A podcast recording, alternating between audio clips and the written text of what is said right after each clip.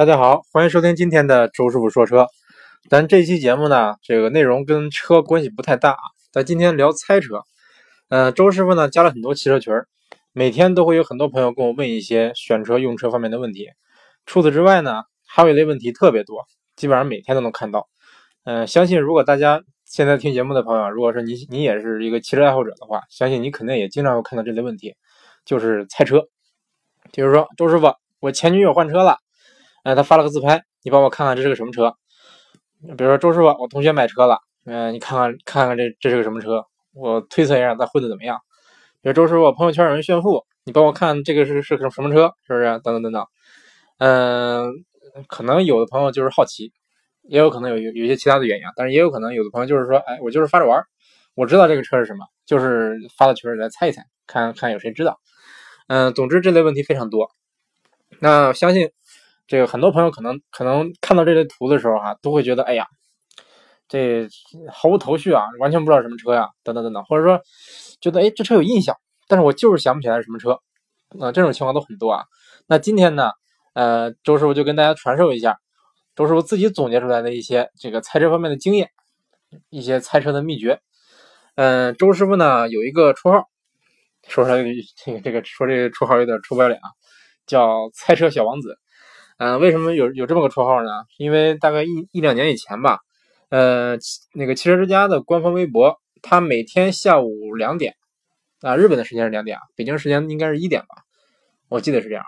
嗯，下午两点它有一个定时的一个猜车问题，那这个基本上每周那那那时候我记得是每天都有啊，就是啊，不是每天都有，周一到周五每天都有。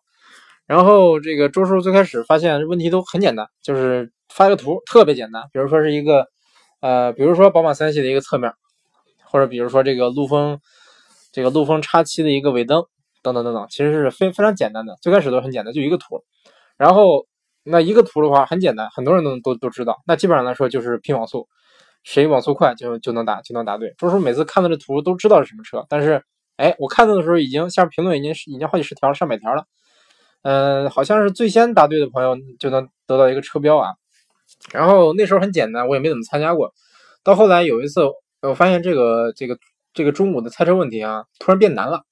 呃，难度这个算是直线上升吧。就是就是开始是最开始不是猜一辆车嘛，到后来他发四个四个图，一共四张图片，让你找出一个不是这不是这辆这款车的图。嗯，等等等等，甚至还有一还有的时候就是发四张图，是四个细节啊，四个细节图。比如说，哎，一辆车的后视镜。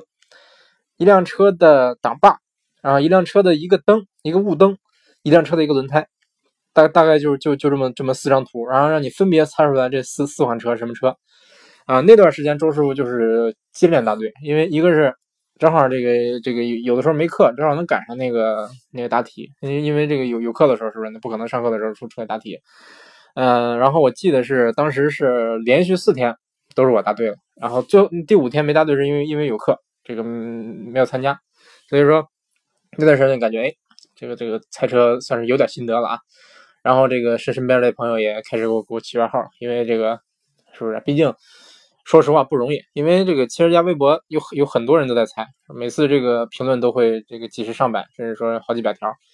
嗯，为什么周周师傅那时候能猜对呢？因为他发出四个图，这个难度比较大，很多人他这个猜不准，或者说或或者说猜猜不对。嗯，这就不是拼网速了，这就是看你纯看你的知识储备了。所以说那段时间周师傅就连连续赢了四个车标，到后来还中过，一共应该是我记得是一共中了五个车标，到后来就没怎么参加了，觉得就是有种有种那种这个独孤求败的感觉了，就感觉呃再猜都没什么意思了，而且车标已经有好多了。当时我一共中了五个，然后印象中一共只记到三个啊，有两个就没收到，不知道为什么。然后当时给家里留了一个，然后又送人的。嗯，那个叫什么金属质感车标啊？我开始以为是金属的，后来发现是塑料的。嗯，挺好。嗯，总之挺好啊。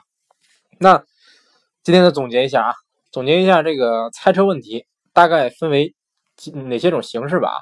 嗯，当然猜车问题也有简单有难。你比如说最简单的就是，哎，我发一个前脸带着车标的前脸这就不叫猜车了。这这个基本上来说谁都认识，是不是？稍微懂点车的人基本上就认识，除非说我发一个啊。我没听过的这个车型，没听过的这个品牌，是不是？比如说什么长风猎豹、传祺野马，可能很多人没听过，或者说什么石家庄双环这些，可能很多人他没有见过这个牌子，可能会不认识。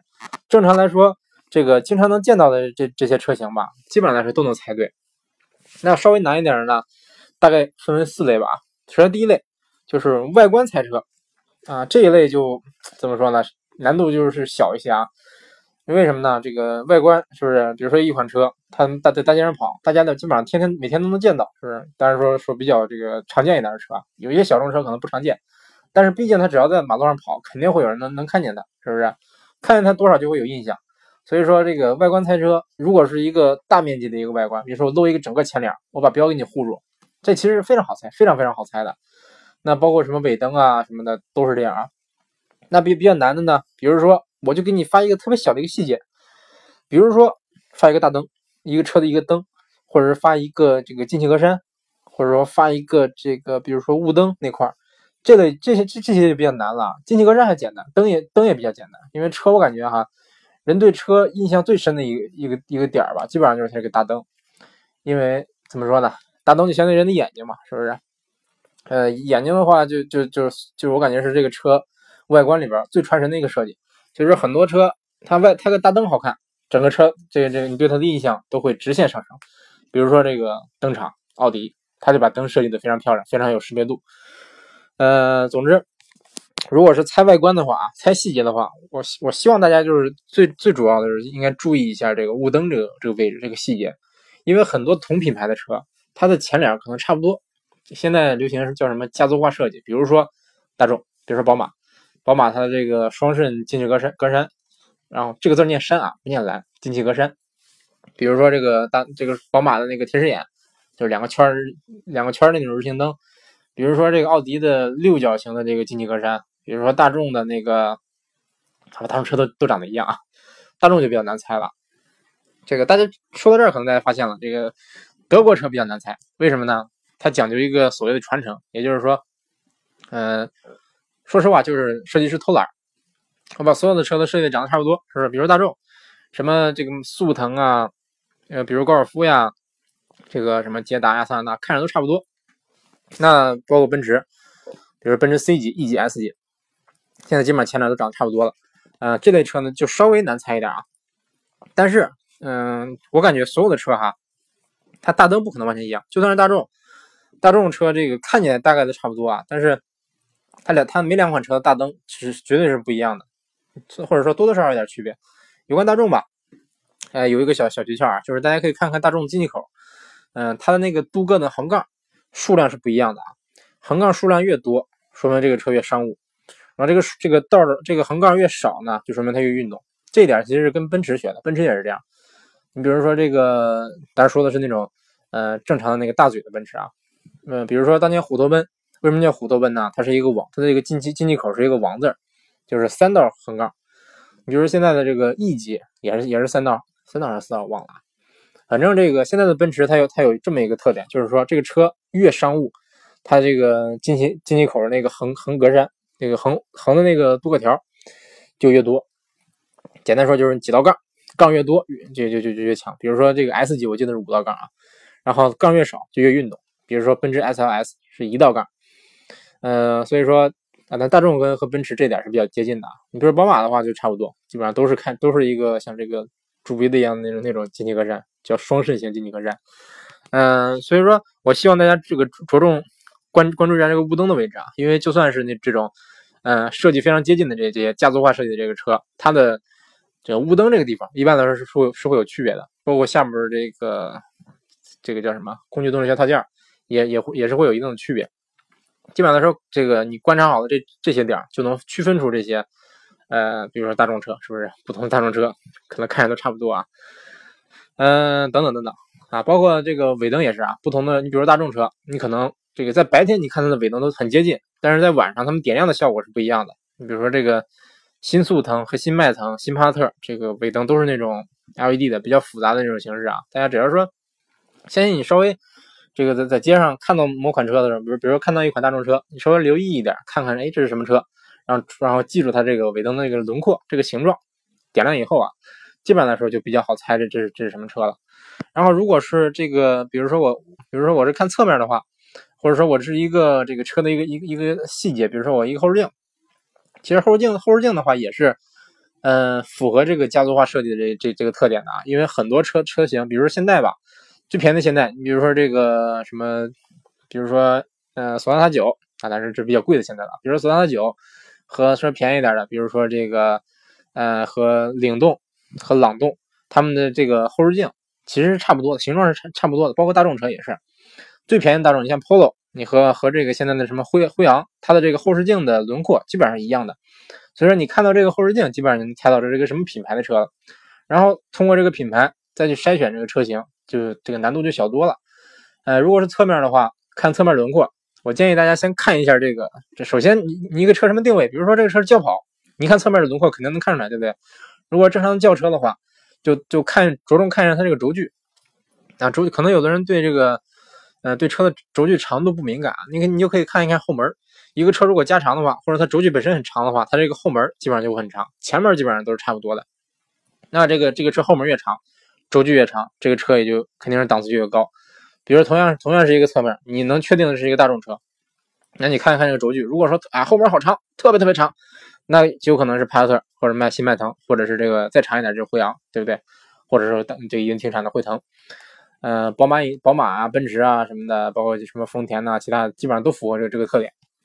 还有就是这个 C 柱，很多车型它对很多品牌吧，它这个 C 柱的设计都有一个，嗯，算是一个叫什么传承吧。你比如说这宝马的这个叫霍氏夹角，它的 C 柱就是它后门那个地方，是一个，呃，一个小特别优雅的小弯钩。呃，然后你比如说奔驰的话，它的它那个后门就就是一个向下的这么这么一个曲线，大概就是这样。然后这个丰田，丰田的后门也比较特点，它是一个折线，大概是一个一百二十度的这么这么一个这个这个折折角吧，就是这个后门上面那个那个那块玻璃。嗯，我我一直觉得这个设计很丑啊，不知道为什么丰田不改。总之大概就是这样。嗯，外观基本上就就这样了吧，外观基本上就是这样。然后这个大家可以注注这个，如果是这侧面不是侧面说过了，如果是这个背面的话，啊，可以留意一下这个排气。比如说一个一个车，就算是，比如说我能确定是一个大众，但是我不知道什么车，呃，你可以看到那个这个这个排气，车排量越大，这个车肯定就越贵，档次越高，是不是？比如说这个车是是一个烟筒的，还是说这个两个烟筒，是双出的，双边单出还是双边双出，还是四个烟筒，是不是？或者说中置的，从中间出出伸出四个烟筒来，等等等等，这个是是可以可以直接判定这个车的排量，也就是说从从排量就可以判定它的价位。你能确定这个车的价位呢？基本上就很好猜了。比如说这个，比如我看看超跑，它的这个烟筒是在中间，从中间出来的，那是一个是一个六角形的，六边六边形的啊，六是六边形，对，六边形的这这么这么一个排气口，那基本上来说，这肯定就是兰博基尼，是不是？比如说三个圈那就是法拉利的这个四五八或者四八八，大概就是这样。嗯，那基本上就这样啊。然后第二类，呃，也是我感觉更难的一类啊，就是从通过内饰来猜车。嗯，怎么说呢？首先，这这类这类问题吧，最简单的一类就是说，哎，我直接给你整个一个内饰，但是方向盘应应该是没有，看不到这个这个车的车标，整个一个内饰来猜，这个难度就非常小。基本来说，这个常见的一些车型，大家都印象是不是？宝马什么样？丰田什么样？大众什么样？这些基本上来说，一看就知道。包括这个，如果是乱七八糟的话，完全没有看着就感觉很眼生的话，那很很可能就是自主品牌。自主品牌的话，说实话猜起来就比较难了啊。为什么呢？因为，呃，国内的自主品牌实在是太多了，真的是太多了，比合资车比起来，合资车你像德系车是不是？大众、奔驰、宝马、奥迪，嗯，保时捷；日系车什么大众、大众啊，呸呸呸，大众不是日系啊，大众不是日系啊，呃，丰田、本田、日产、三菱、铃木，是不是？法系车、意大利车等等等等，加起来合资车也超不过三十个品牌吧？大概也就三四十个品牌，但是自主品牌呢，上百个，好几百个，我记得是啊，记得。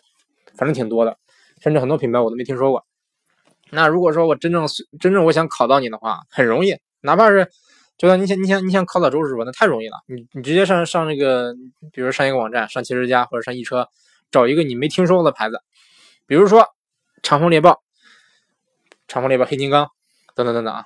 呃，比如说传祺野马，你随便挑挑出一个车来，从从里边找个内饰出来，那周师傅肯定没见过呀，因为。这类车从来没有人会问我，也没有就身边也不会有不会有人买，你对它的关注度很低，我也不会去专专门去查它的内饰，我想坐坐这个车，或者说试驾这个车的机会也很也很很很很少，所以说对它肯定没什么印象，那肯定是不好猜，对不对？如果是这些比较大众、比较常见的这些品牌的话，那基本上来说，给你整个内饰那是很好猜的。比较难的是什么呢？比如说，我就给你个仪表，或者说给你个方向盘，呃，或者说我就给你一个特别特别小的细节啊，比如说仪表的话，啊，还是还是比较简单的，因为这个不同的品牌，它这个仪表一般来说都有一个一个算是传承嘛，就是说也不能说传承，就是它有它有自己的设计特点。你比如说大众车，它一般在在我记得是三十还是五十，三十和五十的地方会两个红点嗯，大概就是这样。大众车一般都是这样，包括奥迪也是。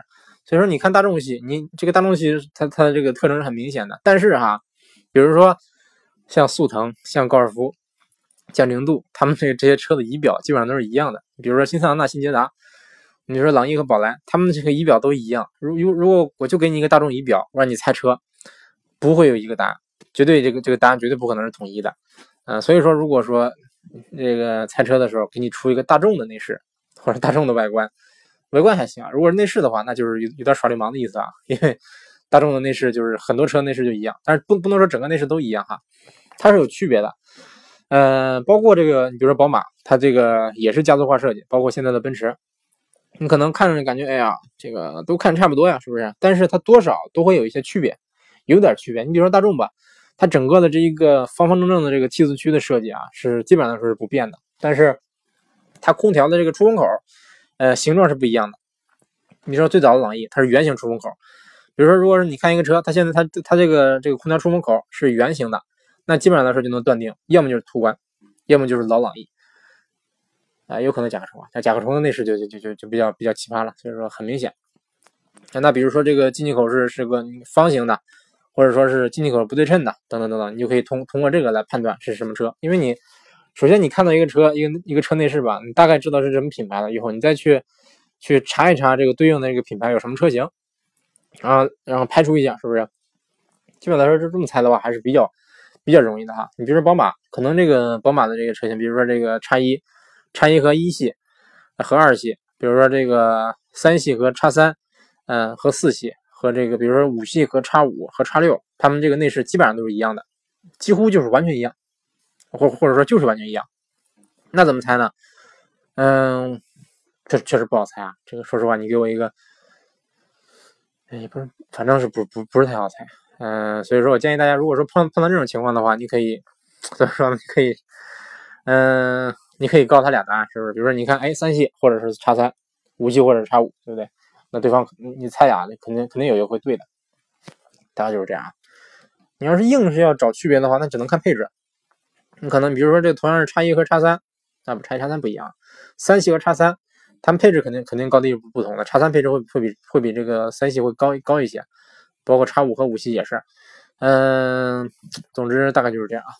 包括宝马它的这个仪表是很很很有特点的，一般来说就是两个大圆套两个大圆，然后边上有两个小圆，中间有一个底下有一块细长的长方形的这么一个液晶仪表，呃，非常丑啊。然后高配是全液晶的，这个就比较明显了。嗯，奔驰的话，这个当年的老奔驰，它是三个圆炮筒，呃，但是 C 级和 E 级都是都是炮筒，但是这形状不是太一样。哎，现在的这个现在新奔驰 C 级和 GLC 是一样的，呃，包括这个 GLA，包括这个 A 级、B 级，他们那是他们这个仪表是一样的。然后这个 E 级和 S 级是一样的。嗯，那有人说 E 级、S 级内饰是不是完全一样？不是，E 级的这个那个石英钟是在下面。它是跟跟 C 级挺像的，S 级的话是在就在就在这个屏的正下方，跟在四个圆形的这个出风口的正中间。然后这个啊，然后 E 级和 S 级，它它它的中间，比如说两个屏幕都是都是两个特别大的屏幕，一个液晶仪表配上一个这个特别大的一个中控屏。呃，E 级是联通的，S 级的话这两个屏幕中间有一有一排小按键。嗯，总之这个区别是有的，包括这个你像中控屏的轮廓也不是太一样。大概就是这样，嗯，那好吧，这个内饰大概就是这样。我还是建议大家，呃，着重去着重这个观察一下这个车的细节，比如说，嗯，很多时候你猜车的一个关键啊，会在这个车门板上，比如说这个车的，嗯，拉手，这个车门的开关，比如说这个后视镜的调节那个那个区域，比如说这个车窗升降，这些地方很多车是有特点。你比如说奔驰，它的这个座椅调节是在门上啊，这就很明显，对不对？比如说，比如说这个这个大众是吧？大众它的这个你你可以你可以着着重观察一下大众它的这个，比如说这个车窗调节，这个后视镜电调，车窗升降，基本上基本上来说这个是差不多的。你看到这个看到这个区域吧，你就能猜到是什么车。如果你看多的话，这个印象印象就很明显，一看就知道什么品牌，大概就是这样。还有就是，嗯啊对，还有一点就是后视镜，就是你从车里往外看后视镜，这这个是经常我经常见到这种问题啊，非常非常难的。我就看我就这个拍一个车车的窗外，然后哎就露出一点后视镜，然后后视从后视镜里看反光，可以看到后门的把手，然后就让你猜车，哎呀这就太难了。呃，除非是你对这个这个车非常非常了解，不然的话。嗯，就算是你你对对车非常了解的话，就算就算是我说我我指的是，除非你对这款车很了解，就是比如说我就开这款车，车主，那可能印象很深，不然的话，这个就算是周师傅猜这类问题也是很难猜的。哎，对，还有就是挡把，嗯，基本上来说，挡把是可以说是确定一个车型的一个关键吧。你比如说大众，大众它的挡把上写着 DSG，这些是非常非常明显，明显的不行。你说宝马大鸡腿儿。呃，你比如说这个有的这个挡有的这个挡把，它是这个就是直列的，就是直接直上直下的这这种，往前推往后推啊。比如说这这个，你比如说本田，比如说丰田不是啊，呃，就是基本上就是本田。然后这个有有的品牌是蛇形的，你比如说现代，现代和丰田它就是蛇形的，就像大大概像一个。这个北斗七星的形状，然后你这个挡把就就是往往下、往右、往右、往下、往右，大概大概这么挂档。啊，也有的品牌，你比如说比较个性的，比如说旋钮换挡，你看到旋钮换挡，基本上能确定就是要不就是捷豹，要不就是路虎，要么就是陆风，要么就是福特金牛座，这这个就比较明显了。还有的品牌它可能是按键式换挡，你比如说现在本田的冠道，比如说这个雅阁的混动，呃，比如说林肯，林肯的很多车都是按键式换挡，比如说一些超跑。超跑按键式换挡很多啊，兰博基尼、法拉利很很多车都是这样。比如说，嗯，还有什么？基本上是换挡，换挡挡把基本上就这样吧。然后有的品牌，比如说它的这个挡把很小，很小很短。然后这个，比如手动挡的话，嗯，有有的品牌这个这是个球，上面就是个球啊。有的品牌呢，它虽它手动挡是方的，这个挡把是方的。哎，呃，总之大概就是这样吧。嗯，还有一点就是，你可以这个着重观察一下这个车的配置。比如说，有的有有的车，你看，哎，你看那个挡把区域，能看到有画了一个小悬挂那个标志，小弹簧那个标志，说明这个车带这个可变悬挂，那就说明这个车肯定定位是不低的。或者说，这个比如说，嗯，比如说这个大众车吧，嗯，大众的迈腾、帕萨特，它的这个挡把区域基本上是一样的，基本上是非常接近的啊。然后你可以看它这个挡把两边有有一堆按键，你看这个按键的这个配置是不是有的是它一一堆都是空的，什么它是个低配，是不是？那要是满的，那基本上来说就就能确定是个高配，等等等等。那当然这些设计选装什么的，哎，这这就这就复杂了啊。哎，总之这个其实说实话，因为这个赛车赛车问题涉及到很多车型，它不一定是新款，不一定是在售的车型。比如说，哎，我给你我给你出个图，十年前的老大众，十年前的老丰田。你再去找这个这个车，找它的图，你很难找到，是不是？这类这类问题就稍微难猜一点了。所以说，怎么说呢？我建议大家对对，就是还是多看这这方面的这个，比如说内饰的图吧，多看。嗯，基本上来说，你像德系什么样，日系什么样，它都是有一个规律可循的，大概就是这样。比如说，你看这个车的仪表在车中间，在这个主驾驶和副驾驶的中间这个地方，那基本上来说，很多丰田车是这样。然后迷你的车是这样，然后比亚迪的 F 零是这样，呃，总之它它肯定是一些小车，特别特别小的车，它爱这么设计。但大车还大车也有啊，比如说红旗，红旗的那个叫什么 H 嗯 L 几啊，就是那个好几百万的那个红旗，它就是那仪表就在中间，我也不知道他怎么想的。总之大概就是这样。内饰其实说实话是一个比较难猜的一一一类问题吧。还有还有一类问题啊，就是更难的，也是猜内饰，等于说，就是比如说一一个美女自拍，在车里面自拍，那她只能看到这个后座，包括她坐的这个座椅头枕一点，有露出一点，然后后座三个这个座椅，呃，比如你可能看到安全带这这个这个位置，等等等等，这一类猜车问题就非常难，非常非常难。这个怎么说呢？因为不同的品牌，它的座椅说实话都差不多。一般来说，自拍的这这这类问题啊，他们。反正我反正我印象中啊，这个特别好的车不多，一般来说都是，哎一一般的车，因为这个大家大家比如说发照片吧，多多少少都有一点显摆的意思，是不是？如果说啊我开五菱宏光，肯定我我我不会说露出个车标来，哎看我开的五菱宏光多好，嗯这种情况不多，一般来说，你想你想比如开个好车，比如我吧，比如周师傅自己，哎我开了个好车，我开了个比如比如开了保时捷，我想炫个富。但是，哎，我直接拍这个方向盘露出保时捷的标，就显得太直接了。那我一般来说，我我拍个仪表，这样懂车的人能看懂，不懂车的人一看，哎，感觉好屌，他也不知道这什么车，但是他能感觉出来这个车不便宜。大家就这样。那如果说啊，我我开个保时捷，或者说我开个法拉利，我就是不低，就是低调，不想让大家不想让大家知道我开的这个好车，哎，我自拍，哪都不露出来，太低调了。那那那这类朋友呢，只能只能给给他点赞，点一百个赞，大概就是这样啊。啊，如果说单纯的说啊，我就要通过一个这个，比如说一个女生自拍来判断这个车是什么什么的话，说实话不好判断。除非你漏漏了车窗，漏了后车窗的话，你比如说宝马或者是刚才说的宝马、奔驰、丰田这些这个比较标志的这个 C 柱，你能看出来大概是什么品牌的话，或者说你看这个看后排杯架，如果它露出来的话，后排杯架或者或者后排头枕，嗯，等等等等，你通过这这一些比较这个不大明显的细节能猜出来的话，那。我感觉就是造化了，这个我反正我没什么没什么秘诀，嗯，因为这类问题让我猜我也不好猜。周叔周师傅的这个建议就是看那个车，如果你觉得自己啊绝对猜不出来了，不好猜，干脆就别猜了，不要浪费时间去找，因为有的时候你你找来找去是不是这个也也基本上是找不着什么答案，因为毕竟车太多了，而且很多时候这给你发图的人他也不知道答案，是不是？你只能说猜，你要是知道什么车，你告诉他；你不知道的话，他也不会怪你，对不对？大概就是这样。嗯，我看一看啊，然后下来问题算是算是算是一类也是一大问题啊，就是通过这个发动机舱的照片来猜车，这类问题说实话啊非常难，非常难。就算你给我发发个发动机舱，这周师傅自己也很难猜出来，除非是一些比较这个标志性的发动机，比如说水平对置发动机，比如说这个本田的红头机，是不是？就是说，比如说这个。你现在丰田的丰田的这些新新凯美瑞，它有一个这个压顶杆，比较比较比较标志，比较明显。